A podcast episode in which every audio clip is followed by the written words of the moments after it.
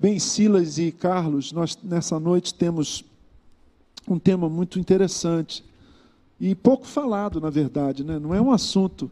Você ouve normalmente esse assunto por aí, Silas? Esse tema da simplicidade, da disciplina espiritual da simplicidade. Eu não lembro de ter ouvido um sermão sobre esse assunto a minha vida toda, um estudo bíblico. É, é tão raro assim falar desse tema. É, normalmente a simplicidade vem associada a outros temas. Mas é raro uma abordagem, é raro uma abordagem é, exclusiva né, sobre esse tema, né, a simplicidade. De ir direto ao tema é. mesmo, é. né? de tratar a simplicidade como uma disciplina, como um exercício espiritual. Você é uma pessoa disciplinada, Carlos? Pastor. Já te botei no, na chapa quente aí. Sou disciplinado enquanto eu posso controlar todos os eventos à minha volta. Mas quando alguma carta cai, já a gente tem, ainda mais no momento que nós estamos passando, né? Lá com a nossa família, é, pela enfermidade do nosso sogro, do meu sogro. Sim, vocês então, estão vivendo um momento a, difícil, a nossa né? disciplina ela está sendo buscada, né? Sim, como como um exercício, né? Eu ouvi outro dia um teólogo dizer o seguinte: a vida cristã é uma vida discipulada e disciplinada. Discipulada e disciplinada. No nosso primeiro encontro dessa série sobre as disciplinas espirituais, eu lembro que o Silas nos, nos presenteou com uma reflexão sobre isso, né? sobre a, o lugar da disciplina. Você lembra a, o que você disse? A disciplina e o discipulado têm a, a mesma raiz. Disciplina e discipulado. Exatamente. Né? Então, a, a disciplina é, é, é algo que é, perpassa o discipulado. Né? É um, é um na, a, a, disciplina é um processo de educação. Uhum. Né? De formação e, de hábito, sim, de construção de caráter. Né? né? E isso implica em disciplina, porque é a aplicação do que se aprendeu. Noutras, né? Em outras palavras, olha só, então, interessante isso. A disciplina é a aplicação do que você aprendeu, a mudança do comportamento. Né? Ah, talvez seja por isso que muita gente fica patinando na vida cristã, porque não aplica o que aprende, escuta, escuta, escuta. Às vezes 52 mensagens por ano, se for só no culto de domingo, ou 104 se for dois cultos durante a semana. E depois de 10 anos, ele teve um acesso a quantas horas aí? Mil e 1.040 ou 1.400 horas de. Isso é quase um curso de pós-graduação, né? E, e, muitas vezes a gente não vê essas mudanças na prática. Vamos começar com um texto bíblico? Eu convido você de casa e também os meus irmãos aqui a ouvirmos as palavras do nosso Senhor no livro de Mateus, um trecho importantíssimo do Sermão do Monte, Mateus capítulo 6, a partir do verso 25. Mateus 6, 25. Abra sua Bíblia em casa, acesse a sua Bíblia. Vamos, vamos meditar na palavra de Deus e conversar sobre esse tema da simplicidade como uma disciplina espiritual. O que, que é vivermos uma vida simples? O cristão é chamado a viver uma vida simples?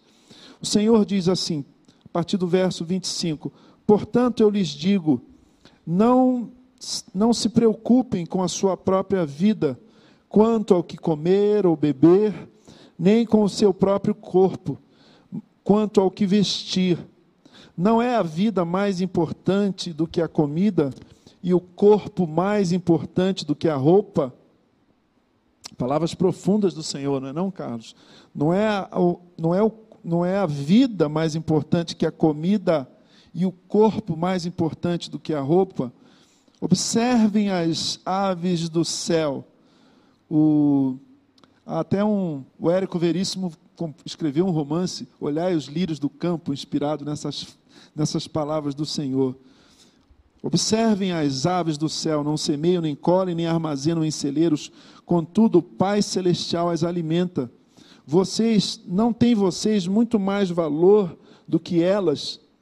Quem de vocês, por mais que se preocupe, pode acrescentar uma hora que seja a sua vida? Por que vocês se preocupam com roupas? Vejam como crescem os lírios do campo. Eles não trabalham nem tecem.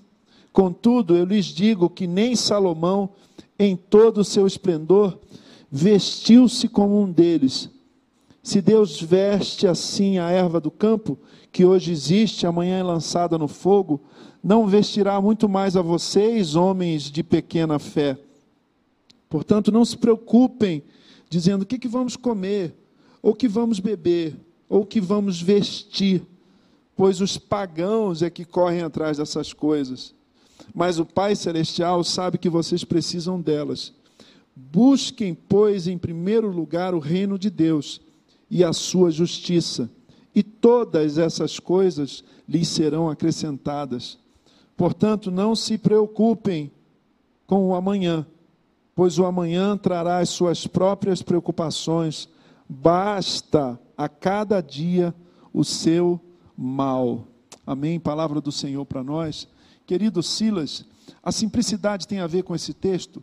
Esse tema da disciplina espiritual da simplicidade tem a ver com esse texto?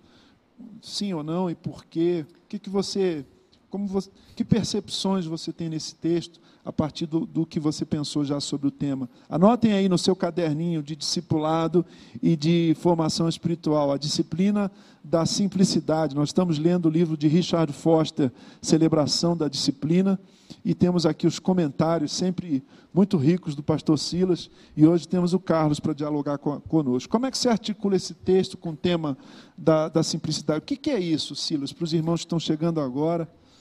É, aqui, o, o, a abordagem desse texto é, nos mostra o, o, o ponto central é, que deve ocupar a nossa vida nessa trajetória que deve ser marcada pela simplicidade. Né? Então, o ponto central aqui, o foco, né, o foco do texto está exatamente nessa é, confiança irrestrita no Senhor, né, a completa dependência do Senhor. É, há uma, uma declaração do, do, do Foster, ou citando alguém, ele diz assim: se, Jesus, se Deus é aquele a quem Jesus apresentou, sim, então podemos confiar irrestritamente. Eu gosto de uma frase de um, de um teólogo que diz assim que a fé é, é deixar-nos envolver pelo incondicional. A fé é deixar-nos é, envolver né? pelo incondicional. Essa eu preciso né? anotar, hein, Carlos? É, em Deus não há condições, não se estabelece condições. Deus estabelece condições para nós. Sim. Mas não nós em relação a Deus. Deus é incondicionado e incondicional. É? Então, é, a fé é lançar-se nas mãos é, daquele que é incondicional. Não é? Mas há um aspecto que, que me chama a atenção, Gerson. Nós estamos no mês de dezembro. Sim. Não é? Dezembro é a celebração do Natal. E falar sobre Natal, invariavelmente, é tocar no tema da simplicidade. Interessante, porque isso aí é subversivo, isso aí isso é contra a cultura, não é? Porque para muita gente que se diz cristã, que se, cristãos professos, batizados, falar sobre o Natal é falar sobre presentes, é falar sobre, sobre shopping lotado. Essa semana mesmo, uma pessoa da minha família disse: oh, Eu vou antecipar minhas compras, porque eu, agora os shoppings já vão ficar lotados. Então, assim, a, a, o Natal carrega consigo esse imaginário de, de, de, de, loja, das pessoas comprando, consumir, consumindo. Por que, que você diz que o Natal é, toca no tema da simplicidade? Silas profundo, como é sempre, o, né, Carlos? O, a questão do Natal, é, quando nós enfocamos Jesus, torna-se embaraçosa para nós. O Natal é embaraçoso? O Natal é embaraçoso. Me deixa embaraçado em função daquilo que vejo é, é, é um símbolo é, de despojamento, né, onde o Deus eterno, né, por meio do seu Filho, se despoja, se abre mão, se esvazia, como diz Filipenses 2. Sim, para né? tomar lugar entre nós. Né? E aí há símbolos que, que revelam o que é essencial, como a manjedoura o Deus da glória se torna o, menino, o bebê da manjedoura, não é? Sim. É, é, há uma simplicidade no ambiente, há uma simplicidade naquilo que se possui, há uma simplicidade no, no, no modo de viver. Né? É, o que causa embaraço né? são as mãos calejadas do mestre. Né? O que causa embaraço é aquele que não tem um lugar onde reclinar a cabeça. Né? São sinais de onde o, o que de fato é importante, o ser, o ser, a, a integridade do ser, né? ela se sobrepõe a, a muitos dos valores que ocuparam é, o, o, espaço que seria reservado para a simplicidade. A integridade, me permita, a integridade do ser atropela, é atropelada pela necessidade de ter. De ter, de se afirmar, né, de ser o que não somos, de sermos aquilo que esperam que nós sejamos, né, dos, é, ou sermos aquilo que é, foi definido como padrão de sucesso no contexto de uma sociedade. O Natal subverte tudo isso, né? O, o, o, Natal é algo que nos embaraça porque ele vai na contramão daquilo que nós celebramos, ou do que a sociedade, de um modo geral, celebra. Celebrar o Natal seria necessariamente celebrar a simplicidade. Nada mais simples do que a cena da manjedoura, não é? é então, o que é, não é só o, o, tempo que nos separa do advento do Natal. Né? É, é, a compreensão do seu real significado e do impacto que o Natal deveria é, é trazer sobre nós. E nesse impacto vem a simplicidade junto. Pensando no que Jesus falou aqui, né, nesse, nessa subversão de valores positiva né, que o Natal traz, Carlos, é, o texto, o Senhor nos diz no texto, buscai primeiro o reino dos céus e a sua justiça. O Richard Foster afirma isso no seu livro. A, a, simplicidade cristã é a busca do reino de Deus em primeiro lugar. Como é que esse tema chega ao seu coração, Carlos? Minhas memórias ficam aqui é, pulsando, sabe, na minha mente, no meu coração com, com este texto. Memórias natalinas? Não, não, memórias sofridas. Eu fiquei que... lembrando de um soneto do, do, Machado de Assis, que ele, que ele fala, me permita, um soneto que ele diz quando ele era criança, esperava o Natal, eu não vou, eu vou, estou parafraseando, né? E aí ele se encantava, e todos nós tínhamos isso com o Natal, né? E de repente ele ficou adulto e o Natal não tinha mais essa, esse peso, ele diz, muda, muda Mudei eu ou mudou o Natal? Quando você falou de, de lembranças, eu pensei que você ia falar do presente. As minhas lembranças de presentes natalinos não são muito agradáveis, não, na minha infância. Mas fala, perdão. Na, na minha concepção, muitas coisas, elas, eu acho que elas não contribuem para tornar uma pessoa menos simples. O acréscimo de coisas para uma pessoa não necessariamente tornaria ela menos simples e nem o contrário também. Poucas coisas não tornam uma pessoa mais simples. Porque um homem, ele pode ser orgulhoso e vaidoso, vivendo nu dentro de uma caverna. Ele pode se orgulhar daquilo que tem e daquilo que sente, sozinho e sem nada. Eu me lembro, eu me me lembro dessa passagem porque ela foi muito dita pelos missionários que me acolheram que te evangelizar. Há anos atrás, nós vivíamos numa, numa comunidade paupérria, bem humilde. Me lembro quando eu cheguei numa porteira de madeira pedindo ajuda, eu tinha uma sacolinha de mercado com uma camisa de uma marca de tinta. Que você um, não vai falar o nome não, porque eles não vão pagar nenhum merchan E uma aqui. calça jeans. E quando eu cheguei lá, eles me acolheram olhando para mim. E logo, algumas outras pessoas que alguns dias atrás estavam nas mesmas condições que eu, já partiam um sabonete ao meio, já me davam uma camiseta, um outro me dava uma toalha. Era uma comunidade terapêutica. Era uma né? comunidade que dividia as suas coisas.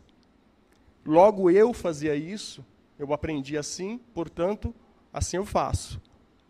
Eu também comecei a fazer isso porque eu entendi o significado.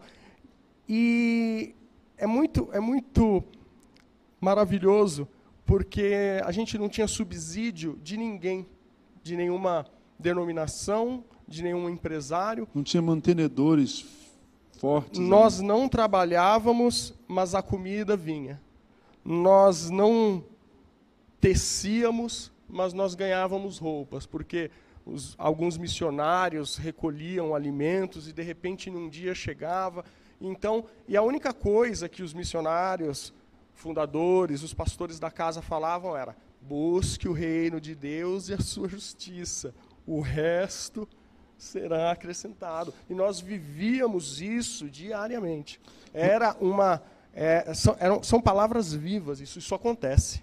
Era um modo de vida é, simples. Isso não é histórico, uhum. isso não é, não é uma parábola é, de não aplicável. Isso aconteceu e acontece. As pessoas vivem isso hoje. Vivem. Jesus Cristo ele proporciona isso através da, do Evangelho, através da palavra dele. Isso é verdade. Uma das coisas que, que o Foster fala quando ele comenta a disciplina da simplicidade, a disciplina espiritual da simplicidade cristã, é, a possibilidade da gente partilhar os nossos bens. Interessante, porque não tem, um, um não tem uma, um, um, maniqueísmo. Então, se você é rico, você não é simples, se você é pobre, você é simples. A coisa é mais complexa do que isso. Né?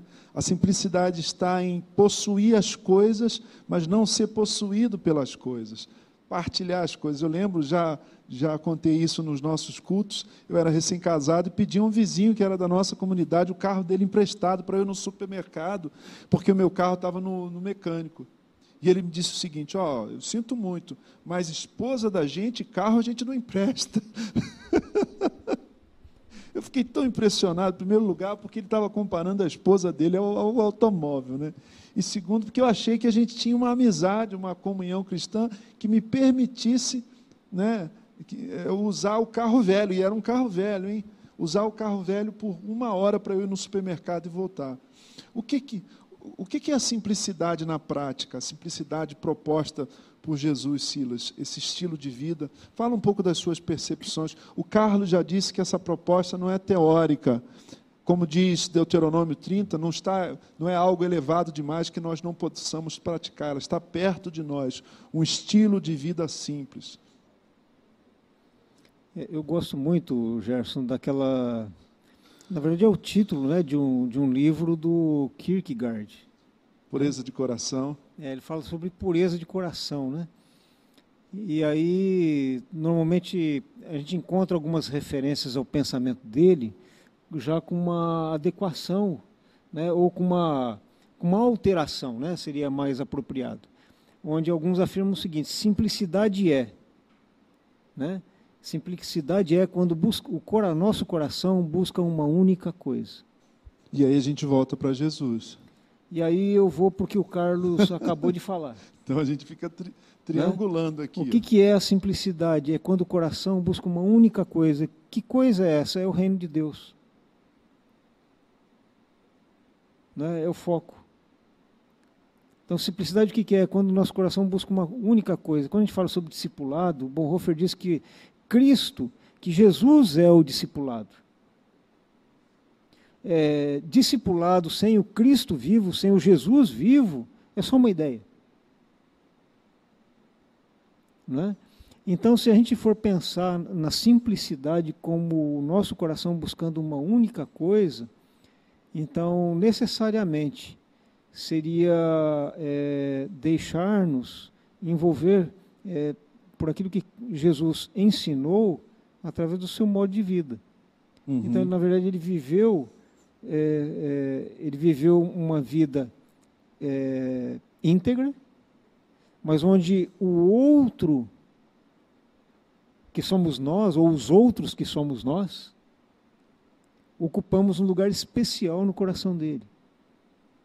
Que bonito é, isso. Ele partilhou a sua própria vida. Eu fiz uma observação com relação a isso, Gerson, porque eu acho que o, o grande problema da simplicidade não é, é, Eu vou recorrer novamente ao Bonhoeffer. É, o problema da, é, da não simplicidade ou da simplicidade, ela está diretamente ligada ou é diretamente proporcional à nossa obediência ao Mestre. tendo, possuindo ou não. Porque é o seguinte, se a minha prioridade, se simplicidade é o meu coração buscar a Cristo, o reino de Deus, então, uma das premissas nessa busca, a meu ver, é a obediência. E quando nós é, não, quando não queremos obedecer, objetamos, observamos, protestamos. E eu me lembrei até de um texto, né, onde, é, é, dizendo ser sintomática a, a, a, expressão de uma determinada pessoa, o, o autor diz assim: a dama protesta demais. né? E quando eu penso na simplicidade e penso nas questões que envolvem obediência a Jesus, nós protestamos demais. É porque porque nós estamos imersos num ambiente que é contrário a esse modo de vida simples proposto, proposto por Jesus aqui no Sermão do Monte, de desejar uma coisa só. Eu desejo, com toda a força do meu ser, o reino de Deus, a sua justiça, ou eu desejo preencher a expectativa das pessoas. Eu desejo, com toda a força da minha vida, buscar o reino de Deus e a sua justiça, ou adquirir símbolos de status e de poder. É? A gente estava falando sobre carro né, é, ontem, que você gosta de carro. Quem não, quem não gosta de carro? Raramente a gente encontra alguém que não gosta de carro. Né? Mas ah, já faz muito tempo que o carro deixou de ser um meio de transporte. Não é?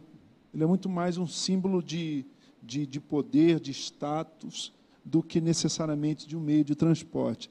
É claro que aqui eu não estou advogando a falta de conforto, você di, dirigir um carro velho, você, você viver uma vida assim é, de, a, a, de ascetismo, é? dizendo eu só ando de ônibus porque, enfim, modo de vida alternativo, quase um hippie cristão.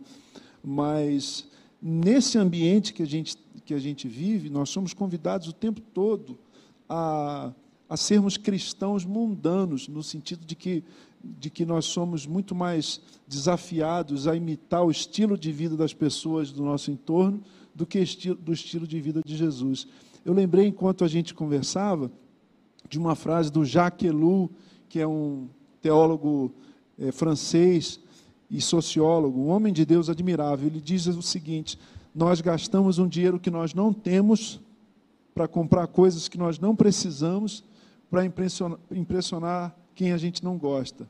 É pouco inteligente isso, né, Carlos? Gastar um dinheiro, você gastar um dinheiro que você não tem para comprar coisa que você não precisa para impressionar quem você não gosta. Por exemplo, seu cunhado, seu vizinho, não é?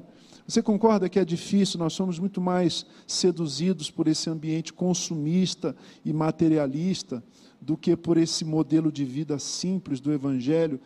Tendo ou não tendo, nosso coração não está nas coisas que a gente tem ou que a gente deixa de ter. Por que, é tão difícil? Por que, é tão sedutor o estilo de vida consumista, materialista? E por que, como disse o Silas, nós objetamos, nós rejeitamos, nós protestamos tanto em relação a esse estilo de vida de Jesus? É, Pergunta é, profunda, hein? Pergunta profunda. Na sua opinião, como é que você vê isso como seguidor de Jesus? Pastor, é, nós estamos, nossos olhos estão marejados pelas coisas erradas. Né? Nós estamos lutando as lutas erradas. Boa essa quero, frase. Eu quero dar só uma, uma, uma mergulhada, se, se o senhor me permite, Claro. Lendo aqui esse, esse texto do que o Foster quer dizer, eu consigo ver, buscar profundamente que ele vem carregado de um sentimento, né? Nós somos assim, nós vemos carregados da nossa tradição, da nossa fé, nós, da nossa cultura, e ele vem carregado disso da Europa, né? Da, do, do, dos quakers, tudo.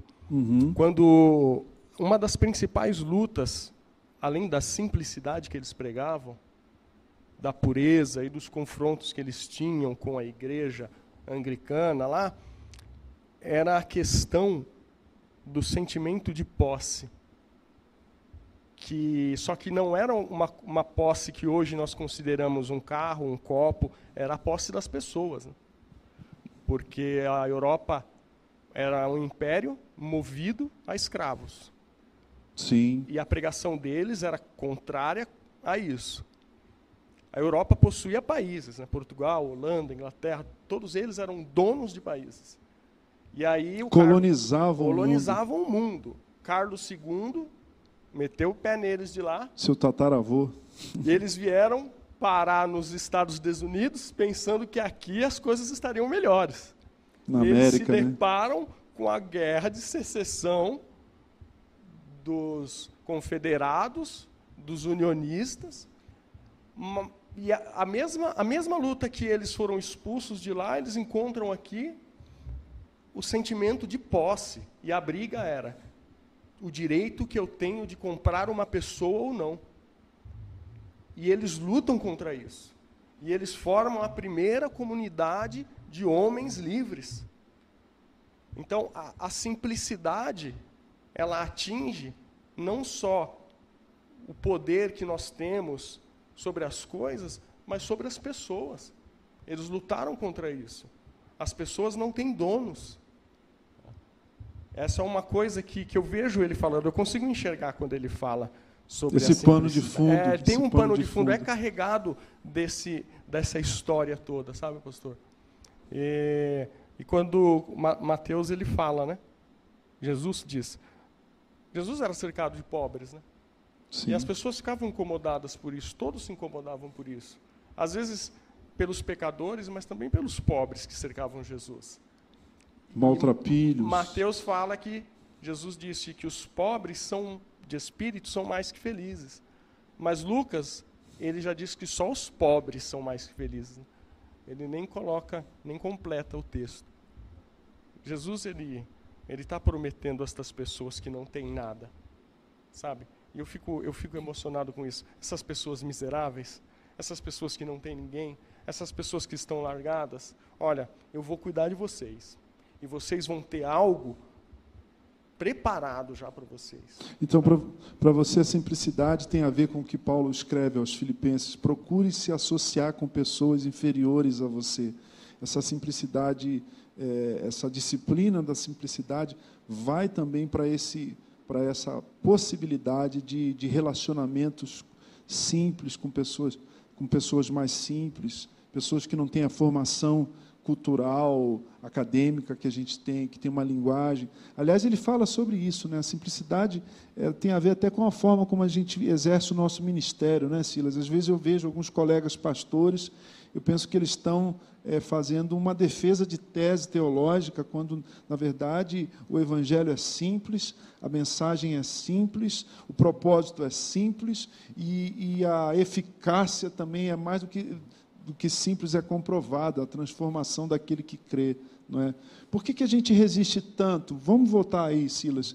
Por que, que a gente resiste tanto a um estilo de vida simples e a gente quer viver uma vida complexa e não, e, e, e, não necessariamente mais saudável, mais feliz, mais macariana, como ele falou, mais macarios, mais bem-aventurada, não é? Por que é que a gente não é, no cristianismo não é mais simples? O que, que a gente está complicando, Silas? Me socorre. Tem uma frase do Foster que também me assim, é, foi mais intensa. Ele diz assim: a realidade interior não é realidade enquanto não houver expressão exterior. Repete aí para gente. A realidade interior não é realidade enquanto não houver expressão exterior. O que, que ele quer dizer com isso, querido? que aquilo que nós declaramos que somos é precisa encontrar contrapartida na prática. É o que você está falando. E o, o, o, Carlos falando né, sobre essas questões todas, é, e sobre o que você falou, me faz lembrar algo que, certa ocasião, eu mencionei aqui, eu não me lembro quem, qual é o autor disso, mas ele, é, eu acho que essa é, essa é a diferença entre a prática e a praxis. Uhum. A prática é o repetitivo. nós não refletimos sobre a prática, nós apenas a repetimos. É automatizado, e por, é e por isso E por isso ela pode estar errada. A praxis é uma, re, uma reflexão sobre a minha prática à luz da palavra, do modelo que é Cristo, de modo a produzir uma nova prática que seja adequada a essa minha relação com Cristo. E se eu pensar na simplicidade, a gente vai precisar é, exatamente dessa dinâmica da praxis fazer uma, uma reflexão sobre a, a, maneira como nós vivemos, à luz do modelo que é Cristo, para nós é, construirmos é, um, um, modelo pessoal inspirado em Cristo para vivermos a simplicidade. Em outras palavras, a gente pensa, a gente reflete o tempo todo sobre como a gente está vivendo, ou, ou sendo ainda mais específico, como é que eu estou gastando o dinheiro que eu ganho? É, por que, que eu tenho que vestir a roupa que eu visto? Por que, que eu preciso trocar de, de telefone todo ano? É, meu carro ainda pode ser usado? Ele diz uma coisa radical: ele diz que todos os carros que ele compra, ele usa até acabar, até o carro virar uma, uma charanga. Que é o eu princípio não... da utilidade, né? É, eu não estou é preparado é para tanta radicalidade é. assim, mas, mas faz útil. sentido. É, é porque existem outros fatores envolvidos, né? E aí sim, ele faz uma, uma um contraponto entre é, o, o, o, ascetismo e a simplicidade. Aí a gente toca num assunto importante. Não é por quê? Porque eles são incompatíveis. Porque o, o, no ascetismo nós negamos tudo. Nos despojamos de tudo. Para quem não sabe, ascetismo era a prática dos monges que faziam voto de pobreza, né? Isso, abre mão de tudo. Né? É, é, impõe uma, uma, um severo estilo de vida. Não é? E só que nós esquecemos, por exemplo, que quando Deus criou o mundo, Ele colocou Adão no, no, no jardim. jardim. No jardim. No, ascet, no ascetismo, uma, um, uma mesa farta é pecado, uma roupa bonita é pecado, um carro confortável é pecado e vai por aí. Né? Mas aí, nós não somos aí, chamados é... a fazer voto de pobreza. A pobreza não é uma bênção. Mas a riqueza também, irrefletida, também não é uma bênção. Eu diria, Gerson, que no ascetismo há também a rejeição da graça, porque há muito esforço pessoal. Até da graça, onde Deus quer nos abençoar com algo que possa também nos proporcionar é, um prazer, como Jesus, por exemplo, assando um peixe à beira da praia. É. Não é? Ou partindo o pão né? É, no cenáculo. Ou uma cena que me toca muito Jesus confrontou o farisaísmo, mas quando um fariseu o convidou para jantar na casa dele, ele foi e Sim. com alegria. E eu imagino que foi um jantar muito especial. Hein? Sim, né? as bodas de Caná, é. enfim. Né? A transformação Onde, né? da água em vinho. É. Se é para se é ser ascético, então vamos tomar água num casamento. Jesus não, ele é. transforma a água em vinho. Né? Quer dizer, qual é, não, não é, é o extremo, é um extremo. É um extremo que, que é, obscurece a simplicidade e que dá a ideia de que essa prática, por, por impor né, um, um estilo de vida muito rigoroso, indica ser a simplicidade. E o Carlos já pontuou sobre isso. Uhum. Né, eu posso me orgulhar do meu ascetismo.